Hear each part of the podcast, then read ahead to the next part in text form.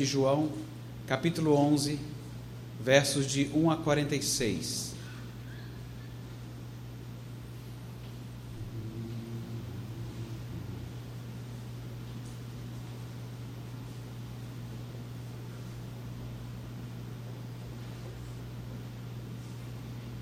Acompanhe com os olhos a leitura que eu farei. A palavra de Deus diz assim: Estava enfermo Lázaro de Betânia, da aldeia de Maria e de sua irmã Marta.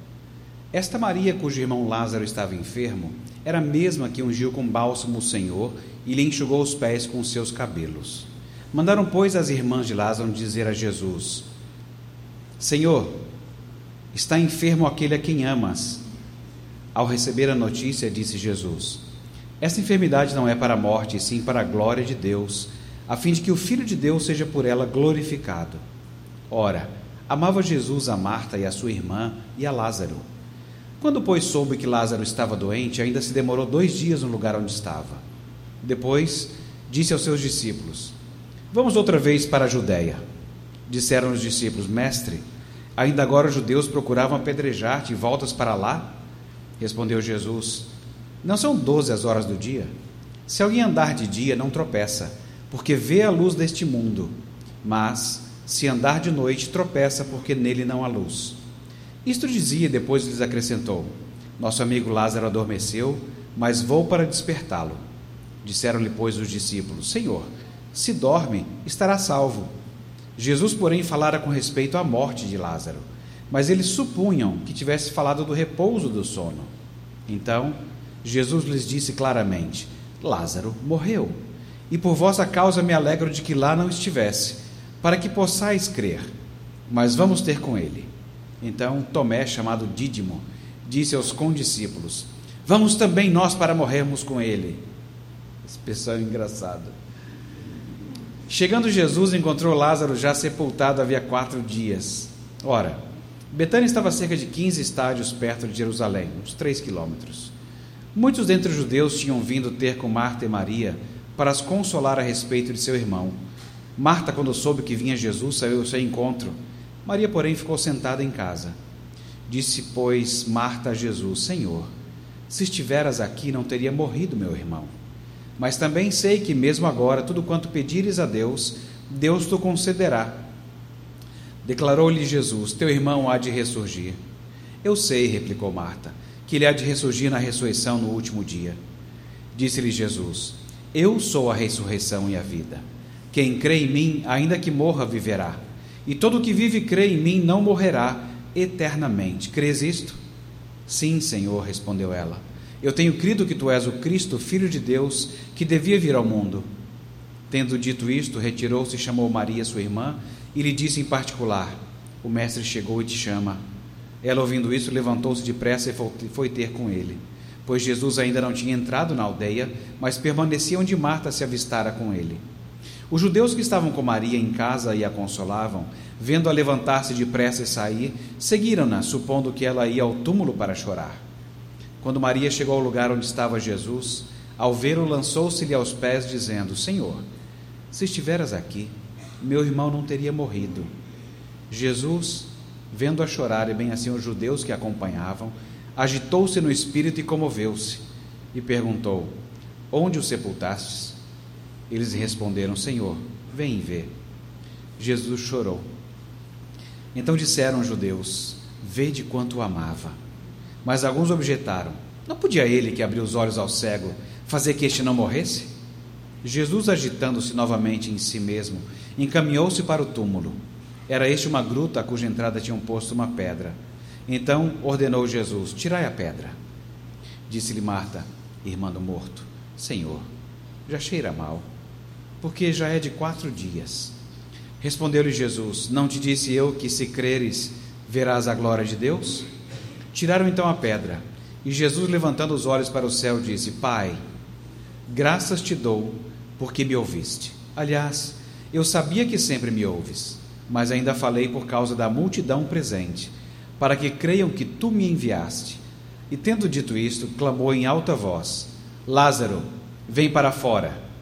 Saiu aquele que estivera morto, tendo os pés e as mãos ligados com ataduras e o rosto envolto num lenço.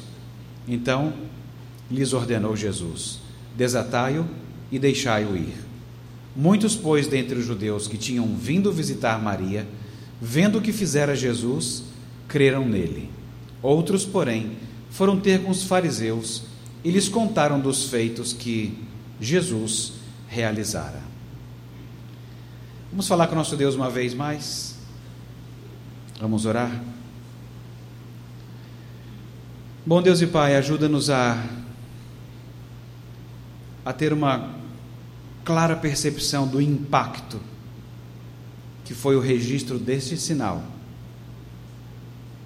na história viva daquelas famílias e que seja também de grande impacto para nós hoje. Nós oramos agradecidos, Deus, no nome de Jesus. Amém. Primeiro, um rascunho desse texto. Esse é o, é o último sinal do Evangelho de João, é o sétimo sinal. E o capítulo 12 vai ser uma transição para outra parte que vai ser só a transição do Consolador e depois a parte do jardim. Sete sinais que João escolheu a dedo. Sabe aquela peça que você vai compor, aquele filme que você vai ah, gravar? E você tem aquelas sete cenas que ele falou assim: Eu escolhi esses sete, e esses sete vão cumprir o objetivo, que é o objetivo do Evangelho, para que vocês saibam que Jesus Cristo é, é aquele que deveria ser crido. Ele é o Filho de Deus. Então, esse é o sétimo sinal, o milagre da ressurreição. Ah, se o seu telefone tocar, tiver uma emergência para atender, tudo que eu vou dizer não vai passar disto aqui, que é saber que Jesus sabia que ele tinha morrido, os discípulos levaram um tempinho para entender isso, mas Jesus quis demorar mais para garantir que o morto estava morto, porque as pessoas pensam como a irmã: Jesus, se o senhor estivesse aqui, né, ele não teria morrido. Era uma compreensão ainda incompleta, do tipo que o pastor Eric falou, não é? Aquela visão de ele vê o homem, depois vê o profeta e agora está diante do próprio Deus. Então, essa, essa visão em que vai se aproximando da verdade. É isso que você vai ter no Evangelho de João, quando Jesus diz: Olha, eu sou a ressurreição. Ela acreditava na ressurreição do último dia, mas ele está falando que ele é a ressurreição e que, portanto, na sua presença há sempre vida. Se você não tiver tempo de ouvir o resto, quiser ir embora, é só isso aí. O resto é só argumento, tá bom? E o argumento vai começar assim. Nos Estados Unidos, a fé cristã é um, é um certo tipo, aliás, a fé cristã de um certo tipo, ela é chamada dos born again. E quando as pessoas falam isso nos Estados Unidos, eles estão falando daqueles convertidos chatos Sabe o cara que fica tentando converter os outros, pregando Jesus, pregando o Evangelho? Sabe esse tipo de coisa que o crente não precisaria fazer? É só ser bonzinho, é só ser legal. Adota o American Way of Life e o resto vai dar certo, mas tem que ficar insistindo em born again. Pois bem, nascido de novo, igrejas que insistem que a pessoa precisa se converter. Eu sempre achei meio intolerante essa designação, porque ela mostra muito o preconceito contra os que querem converter alguém. Eu não gosto disso, acho muito intolerante. Por que eu não vou tolerar alguém que quer converter alguém? Na verdade, todos nós estamos sempre tentando converter alguém acerca de alguma coisa. Então eu não sei por que eu incômodo. Você precisa usar o Evernote. Você precisa conhecer. Todos os seus arquivos, a sua vida estará salva. Além de Jesus, é claro mas o Evernote será tudo na sua vida.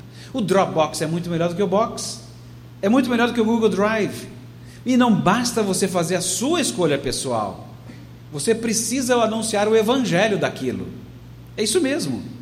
Sempre queremos anunciar as boas novas de algum produto.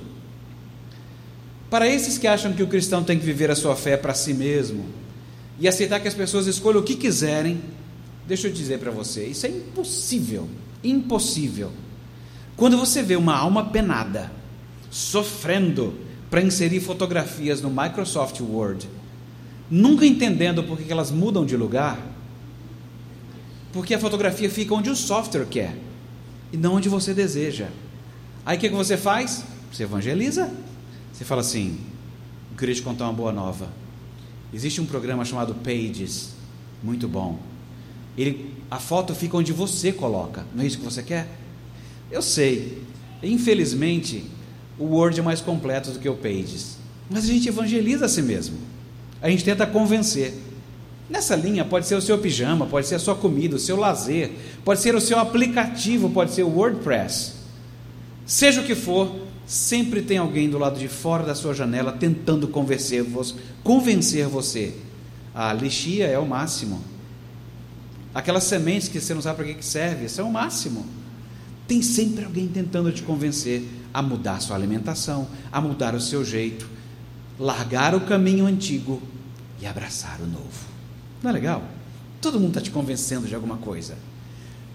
Sabe por que, que você, cristão, eu espero que vocês sejam, sabe por que, que vocês, cristãos, vocês tentam persuadir, vocês pregam, anunciam, tentam converter? É por causa deste capítulo 11, claro, também do do Eric, tá bom? Capítulo 9 também, mas também, especialmente, o 11 do Evangelho de João, junto com outras passagens da Bíblia, por causa da ressurreição. É por essa causa. Se você já prestou atenção às pregações e testemunhos do Evangelho no Novo Testamento, você vai perceber que muitas vezes os discípulos de Jesus ou o próprio Cristo, as pessoas querem ir a eles para perguntar sobre o Evangelho. As pessoas de fora da igreja, ou os não discípulos de Jesus, reconheciam uma realidade dentro da igreja que eles não conseguiam explicar. Havia generosidade, havia coragem, havia vida mudada, havia paz, havia amor, havia comunhão e muito mais como ninguém jamais havia visto. Ao serem questionados sobre o que havia acontecido, a resposta passava por este sinal: a ressurreição. Paulo se expressou acerca dela da seguinte maneira: Sim, eu deveras considero tudo como perda, por causa da sublimidade do conhecimento de Cristo Jesus, meu Senhor, por amor do qual eu perdi todas as coisas e as considero como refúgio para ganhar a Cristo e ser achado nele, não tendo justiça própria que procede de lei, senão a que é mediante a fé em Cristo, a justiça que procede de Deus, baseada na fé, para o conhecer e o poder da ressurreição. Era isto. Talvez por isso as pessoas fiquem tão nervosas e reclamem da pregação pública do Evangelho, como já tem alguns casos interessantes na Inglaterra, de proibição de falar em praça pública do Evangelho. Dá até para entender, se você realmente compreende que você está falando do poder da ressurreição. Eles reconhecem um perigo, o poder da ressurreição pode alcançar qualquer um. E quer saber? As pessoas sabem disso. Ninguém em lugar algum do planeta precisa tentar convencer ninguém da existência de Deus e do que Deus requer. Romanos 1 não te deixa pensar desse jeito. Eles já sabem que Deus existe e de que eles estão fazendo o contrário do que Deus quer e fazem de caso pensado. Talvez por isso, quando você prega o Evangelho, o poder dessa ressurreição ele vem incomodante, porque as pessoas sabem. Aliás, sempre foi assim com a história do Evangelho. Sempre que o assunto chegava em ressurreição, havia uma explosão, ou de rejeição, ou de alegria. Sempre. Os saduceus não acreditavam na ressurreição. Para ser um apóstolo, deveria ser alguém que a testificou. O argumento do sermão de Pedro em Pentecostes tinha como ponto central a profecia de Davi, Salmo 16, sobre a ressurreição, da qual todos os apóstolos eram testemunhas. Religiosos e militares se ressentiam quando se tocava nesse assunto da ressurreição e chegavam até a prender algumas pessoas por isso. Entretanto, testemunhar dela anda passo a passo com uma maior presença da graça de Deus. Interessados em debates e opiniões, que o pastor Eric disse daqueles dos crentes que querem só conhecer teologia, mas ter quase nada de vida cristã, interessados em debates e opiniões, não querem sequer ouvir acerca dela. Mas ela é a base do que deve ser anunciado. É por causa dela que pode haver luz. Paulo afirma que a ressurreição identifica aquele que realmente possui o poder. E que você e eu, ao nos identificarmos com Cristo na cruz, implica que participamos também, ou participaremos, na ressurreição. E se a ressurreição não aconteceu, nós somos um povinho muito ridículo mesmo, digno de dó, digno de dó. Pregar, exercitar a fé, tudo isso seria absolutamente inútil. Nós seríamos falsas testemunhas e, pior de tudo, nossos pecados não teriam sido perdoados. Seríamos as pessoas mais infelizes do planeta. Aí surge uma pergunta curiosa: mas como é que os mortos ressuscitam? Porque já perguntaram isso aí. E Paulo escreveu aos Coríntios para responder essa questão. Ah, como é que os mortos ressuscitam? E tem toda uma história de grão, semente lançado na terra. E é interessante porque, do jeito que é dito na Bíblia, que a semente morre, já levanta alguém e fala assim: Ah, sabia, eu sabia, a Bíblia não, não escreve as coisas direito, né? A semente não morre, a semente tem que estar viva para a planta nascer. Então, os conhecedores da biogênese vão, e não tementes a Deus, eles já vão criticando a Bíblia, falando assim: olha, disso aí eu entendo, a Bíblia está errada. Então, eu sei, gente, todos sabemos que a semente ela, ela está dormente e que ela pode ficar dormente por séculos. Séculos. Isso significa que Jesus estaria errado ao dizer que um grão morre. Morte na Bíblia, aí a pessoa teria que saber a Bíblia e entender o uso das palavras no momento em que elas são usadas. Morte na Bíblia significa um tipo de separação. A morte espiritual acontece quando cometemos pecado que nos separa de Deus. A fé ela é morta quando ela não está unida às obras, obras de obediência. A morte física ocorre quando o espírito é separado do corpo, uma coisa inimaginável. Assim, Jesus não está falando sobre morte da mesma forma como pessoas morrem, mas que que separação aconteceu no caso da semente desse tipo de conversa que Jesus já mencionou? Quando um grão cai no chão, ele morre. A semente no chão está separada da planta, da árvore, essa é a mudança. A semente não está sendo mais nutrida e começa a decair lentamente. Você pode até tentar, depois que a planta nasce, cava na terra, faz, testa isso. Cava na terra e tenta achar a semente. Você não vai achar, porque ela morreu de ser semente. Ela deixou de ser semente para ser planta viva. Ela mudou de estágio. A sua identidade não está mais no antigo feitio, uma semente. Dessa forma, ela morreu e deixou de existir naquele, naquele estado original. Ela tornou-se algo diferente e vive um novo tipo de vida. Do potencial da vida que estava contido na semente, vem uma nova vida capaz de produzir frutos. Voltando, sempre que o assunto chegava em ressurreição, havia uma explosão ou de rejeição, ou de alegria. Essa é a realidade de todos os seres humanos daqui em diante e do que todas as pessoas têm que levar em conta para ou rejeitarem ou se alegrarem. A ressurreição, uma vez conhecida e experimentada, ainda estou ouvindo o pastor Eric falando assim, não é só conhecer, a experimentada, deveria levar as pessoas a virem até você e questionarem: Ei, crente, o que aconteceu com você? É, porque você era bem mais safado do jeito que eu te conhecia. O que está acontecendo com a sua vida? Sua boca era imunda. O que, que aconteceu? Que, que aconteceu? A ressurreição já é uma realidade com Cristo. Ele já ressuscitou mas também é uma realidade aqui em mim e em você. Esse é o foco do que Jesus está trazendo aqui. Verso 25 e 26. Eu sou a ressurreição e a vida. Quem crê em mim, ainda que morra, viverá, e todo que vive em crê em mim, não morrerá eternamente. Vocês acreditam nisso? Olha só, vocês deram amém aí, que eu, que eu vi.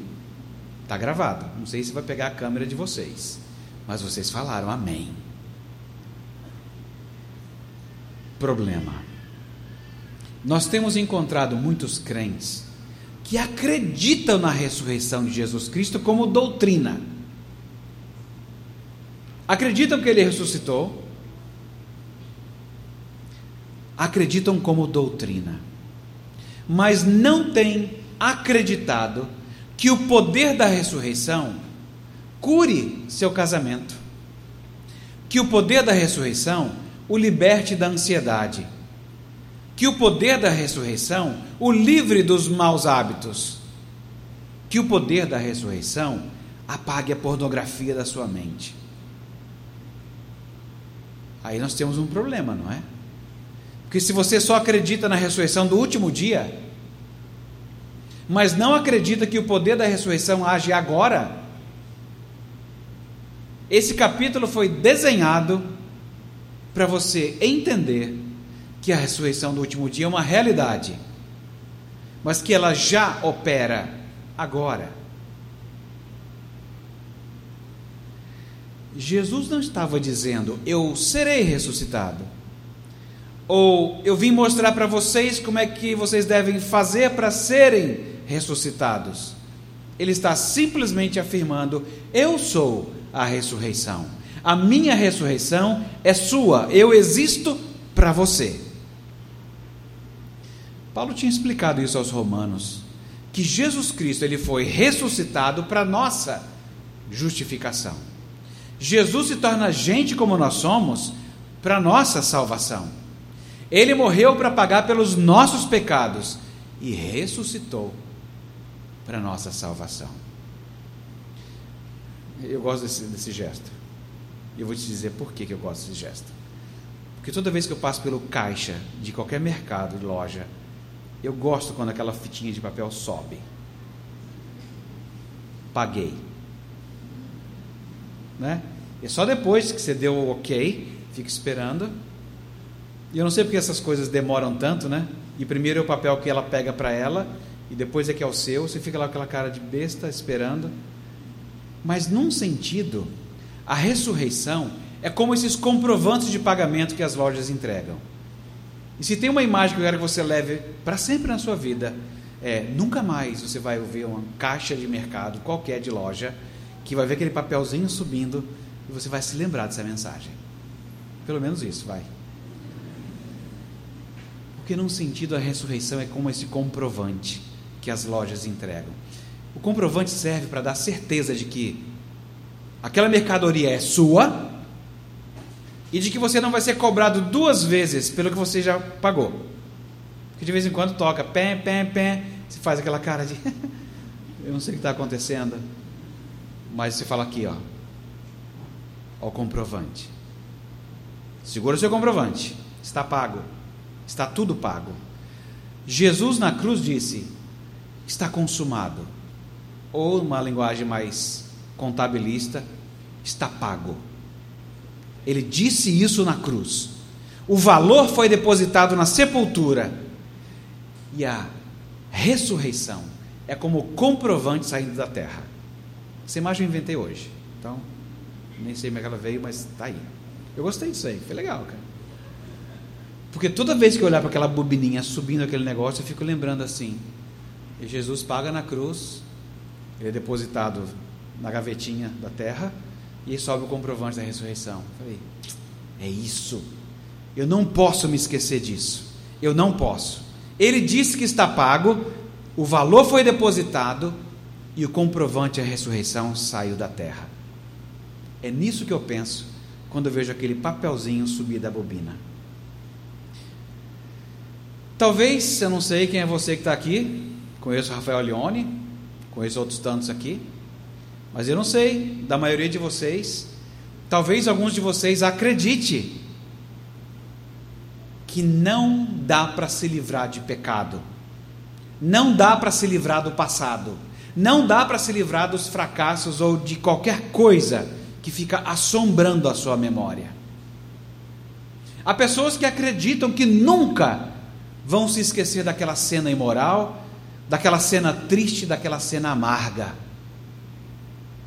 São cenas com as quais você vai ter que viver. Mas na cruz, Jesus Cristo pagou e foi dado o recibo.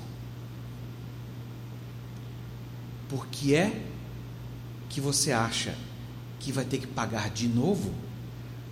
Quando ele já pagou pelo seu pecado do passado, do presente e dos que você ainda cometerá.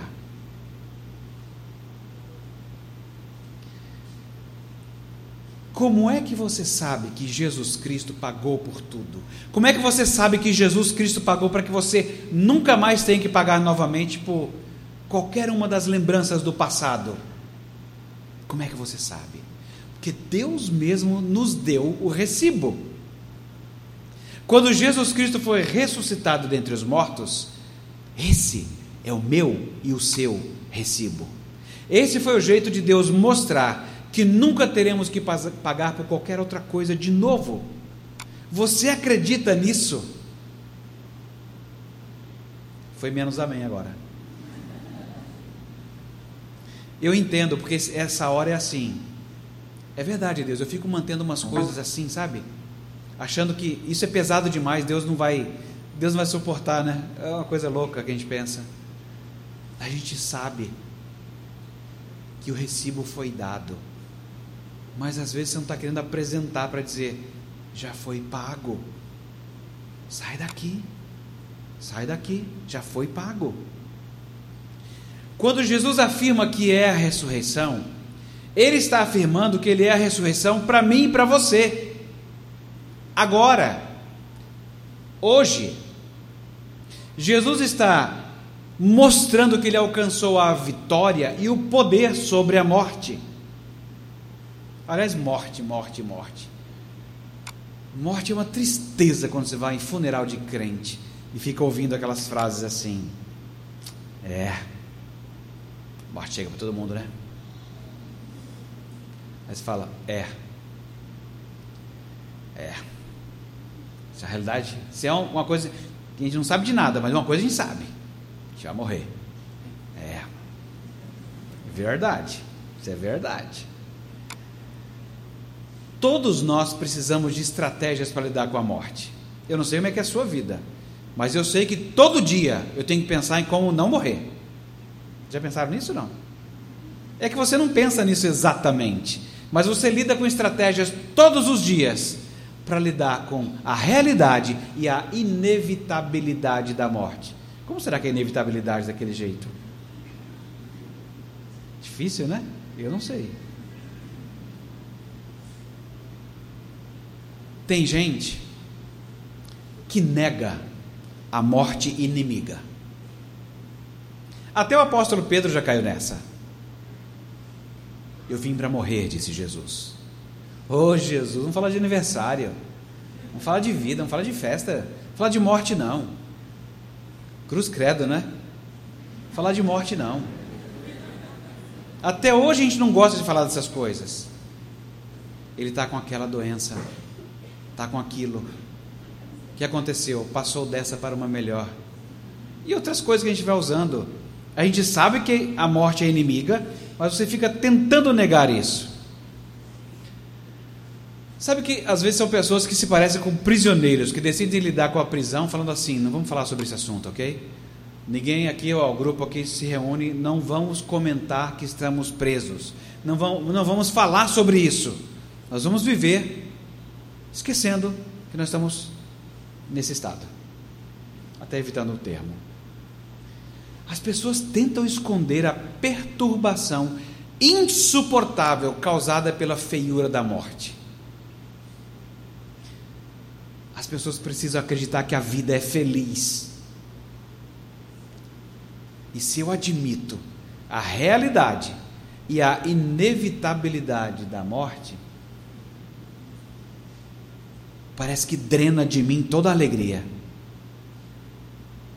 Parece que a vida não é tão feliz assim.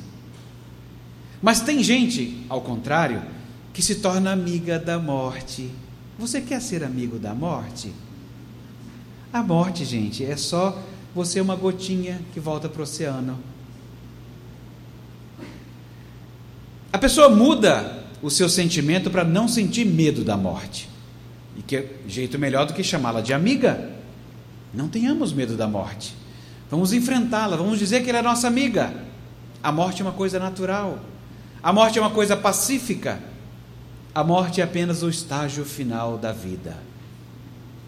Aí você olha para o nada assim e fica esperando subir o letreiro do filme.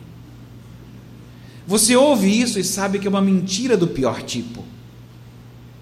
Essa conversa mole de ser uma gota que volta para o oceano não combina com a identidade que você aprendeu a ter, se chamar por um nome, e não é por causa do seu documento. Você sabe que é uma pessoa. Para agora deixar de ser Marcelo, Paulo, Roberta e ser H2O? Vai ser esse o seu nome para sempre? Você sabe que algo está muito errado aí. Mas, para alegria nossa, a Bíblia nos dá uma compreensão da morte, que é a única maneira de se viver em liberdade neste mundo. A Bíblia afirma que a morte é um inimigo. 1 Coríntios 15, Paulo diz que é o último inimigo. É um inimigo, não é um amigo, não é gotinha, não é juntar no oceano. Sabemos que não é um amigo. Quando você chega na presença da morte, você saberá que ela não é um amigo. Nós não fomos feitos para isso. O imponderável acontece separação do espírito do corpo é inimaginável. Nós não fomos feitos para isso. Pela carinha desse auditório, a maioria não vai ter visto esse filme, mas se, se viu, é porque gosta de filmes antigos. Nós não fomos feitos para isso. Veja o filme Blade Runner, não a versão nova, a de 82. Vê lá primeiro, depois você assiste a nova. Sabe aqueles replicantes que são robôs que querem viver mais? É uma metáfora. Fizeram alguns robôs que pareciam gente, e esses robôs querem viver mais. Ele tem um, uma faixa de duração muito curta mas eles vão entendendo a coisa do humano e eles querem viver mais. Eles, na metáfora do filme, eles sabem que nós não fomos feitos para morrer. É um filme de 82. Teve um outro filme que explora um pouco dessa temática, igualmente antigo, que é só de 86, Highlander, clássico. Os efeitos são péssimos. Se você assistir hoje, você vai ver que se o leão fala bem no filme hoje, imagina, naquela época nem espada funcionava direito. Mas assista, é ridículo, mas é interessante. Por causa da temática. Eu não sei, o Fred Mercury canta aquela música Quem quer viver para sempre. Eu achava que essa música ficaria melhor no filme de 83, do Blade Runner. Mas ele compôs para esse filme. Quem quer viver para sempre? Quem quer? Aquilo vem da alma, rapaz. Fred Mercury é um, um incrédulo que grita sua incredulidade da alma. Quem é que quer viver para sempre? Eu quero. Eu quero. Jesus, diante da morte, diante de Lázaro, ele chora. Jesus chorou porque, na presença da morte, ele sente o que nós sentimos não é uma amiga. Ela causa essa sensação de quase ódio de, de uma coisa que não era para existir. É um inimigo. Mas, mas, e aqui vai um ensino peculiar da Bíblia sobre a morte, diferente de qualquer outra religião, a morte é um inimigo derrotado. É isso que ela é. Se Jesus morreu em seu lugar, então você não tem que pagar por mais nada em seu passado. E se ele já se levantou para ser o seu salvador, vivo, então o que a morte pode fazer com você? Você tem um recibo. que ela pode fazer com você? Matar o seu corpo? Olha só o ombro agora, só.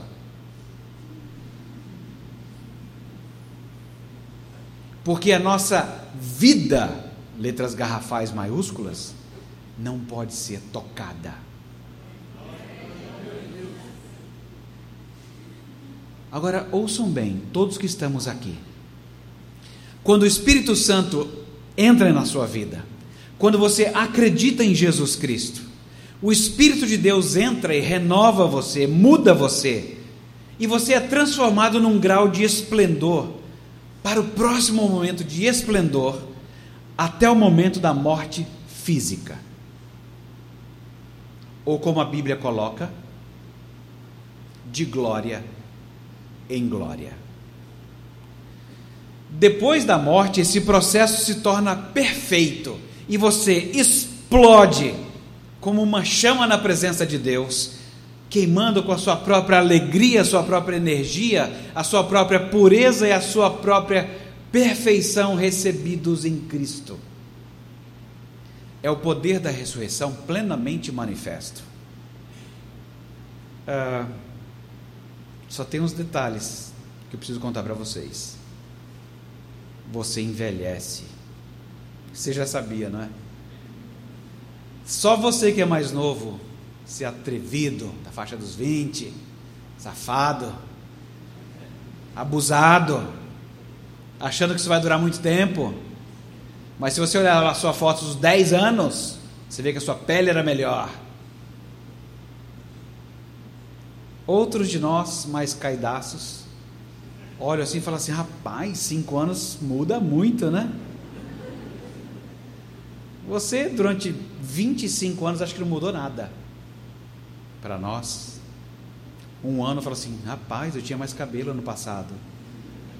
É, é um negócio tão terrível assim. A gente sabe disso. Mas a palavra de Deus está me dizendo uma outra coisa eu estou sendo transformado de esplendor em esplendor, de glória em glória. Então, nós estamos falando de um tipo de vida que começa agora. Esse é o ponto inteiro de Jesus nesse capítulo. A ressurreição não é só uma possibilidade futura, é uma certeza presente. Onde quer que esteja Jesus, está a vida. Vocês acreditam nisso? Essa pergunta é para esperar que a resposta seja sim. Porque essa é a ideia de João ao escrever o Evangelho. Que você responda positivamente. Vocês acreditam nisso? Sim. Onde está Jesus, está a vida. Mas a questão é: você está usando o poder da ressurreição na sua vida? Assim, como assim, pastor? O que o senhor quer dizer com isso? Já não estou gostando do tom, né? Assim. É simples, gente. Você tem que aprender a matar. Não vem com essa historinha de tomar susto, não. Comigo é assim. Pastor Eric também. Tem que aprender a matar. É isso mesmo. Crente que não sabe matar não presta para nada. Diferente de qualquer outra religião que mata os outros, o Evangelho nos ensina a matar o pecado. É por isso que o cristianismo é tão diferente nisso também. Podem falar mal de Jesus, fazer filmes sobre Jesus, escandalizar o nome de Jesus, e tudo que a gente terá que fazer é matar o pecado em mim. Que meu inimigo não é o outro. Sou eu que sou inimigo de Deus. Você está usando o poder da ressurreição na sua vida? Como é que eu faço isso? Simples. Mate um pecado. É, só isso? É isso aí, só isso. Mate aquele pecado que, que o impede, que o prende de perceber o poder da ressurreição. Comece pelo pecado da incredulidade. Porque o seu espelho, como eu disse, mostra o decaimento ano após ano. Mas Deus diz que você está sendo transformado de esplendor em esplendor em quem você acredita? No que você vê? Ou naquele que conhece toda a realidade e não apenas a que você vê quebrada. Em quem você acredita? Porque nossa inclinação, nossa tendência é nós acreditarmos no que nós vemos, no que eu posso tocar, no que eu posso transformar, na resposta que outro deu, no tipo de olhar que ele me deu. A gente está acostumado a, a, se basear nisto. Tudo bem, isso faz parte da vida. Vejam a cara dos outros, como é que eles reagem, o olhar. Mas apoiem-se na palavra de Deus. Você acha que não consegue matar o pecado? Se você acreditou em Jesus e nas doutrinas bíblicas e apenas sabe tudo de cor, é possível que não consiga mesmo. Mas se a morte de Jesus Cristo foi no seu lugar, e se a ressurreição de Cristo é o seu comprovante pessoal, então você consegue porque você não é mais escravo do pecado. É Ele quem te habilita a vencer, é Ele quem te habilita a matar. Esse slogan é meio forte, né? Mate um pecado hoje mesmo.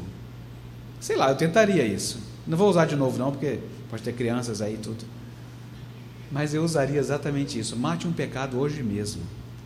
Se alguma coisa na sua vida está atrasando a manifestação do poder da ressurreição, está permitindo que algo continue a mostrar decadência, colapso na sua vida, torne-se um inimigo ativo da morte, porque ela já foi vencida. E você não vai precisar nem empunhar armas.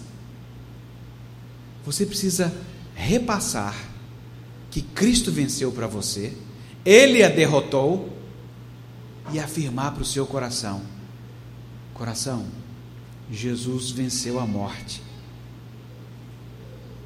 Você não acha que esse caminho que você está escolhendo é de morte? Você vai ficar jogando no time do inimigo? Não, né? Deus me ajuda, porque em mim existe ainda um princípio de morte. Existe o velho homem que eu carrego que fica me inclinando para a morte. Sou eu mesmo, Deus. Mas em mim habita o espírito de vida. Eu fui liberto. Senhor Deus, me ajuda a aplicar isso nessa área específica da vida. Eu andei mentindo na igreja um tempão dizendo: Ah, eu sou uma pessoa muito ansiosa. Já viram essas bobagens que a gente fala? A gente fala que comete pecado com a cara mais lavada do mundo. Isso é equivalente se a pessoa chegasse aqui e falasse assim: Rapaz, eu, eu não consigo sair da área de prostituição. É, sabe, tá, tá difícil para mim. Eu acho que vou tomar um remédio. É a mesma coisa que eu ouvi alguém falando assim: Sabe, eu, tenho um probleminha de ansiedade, mas assim, eu tomo uns negócios e tal e dá uma resolvida. Mas depois vem o um problema de novo. Falei assim: Ah, sei. Entendi. Isso deve ser parecido com ter problema com desequilíbrio de apetite, não é? Você quer que todo mundo aceite. Mas quando alguém tem um probleminha de apetite sexual, você não quer aceitar. Mas o princípio é basicamente o mesmo. A gente fica se acostumando a chamar umas coisas, não chamar outras. Faz o seguinte: acredita que o recibo da ressurreição veio para você. E que você não é mais escravo do pecado.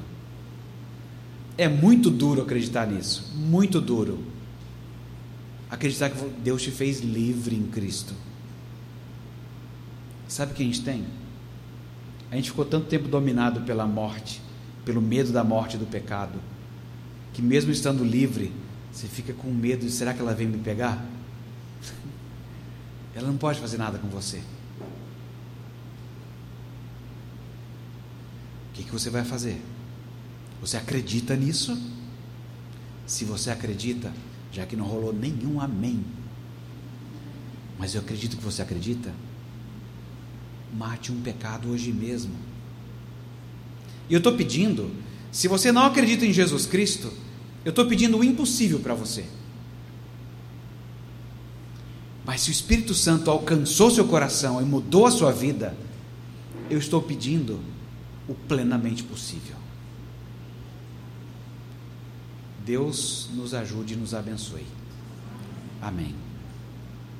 Vamos falar com o nosso Deus uma vez mais? Bom Deus e Pai, bendito e exaltado seja o teu santo nome. Obrigado porque a tua palavra sempre renova a nossa esperança da ressurreição no último dia, quando o teu filho voltar. Mas também nos alegra sobremaneira de saber que o poder da ressurreição já opera em nós. Faz, Senhor, que o poder da tua ressurreição opere cada vez mais em nós, nos nossos relacionamentos, nas nossas decisões, no nosso modo de entender estilo de vida, a fim de que as pessoas vejam e venham perguntar o que aconteceu e a gente consiga responder: foi a ressurreição. Bendito seja o teu santo nome, ó Pai. Nós oramos agradecidos no nome de Jesus. Amém.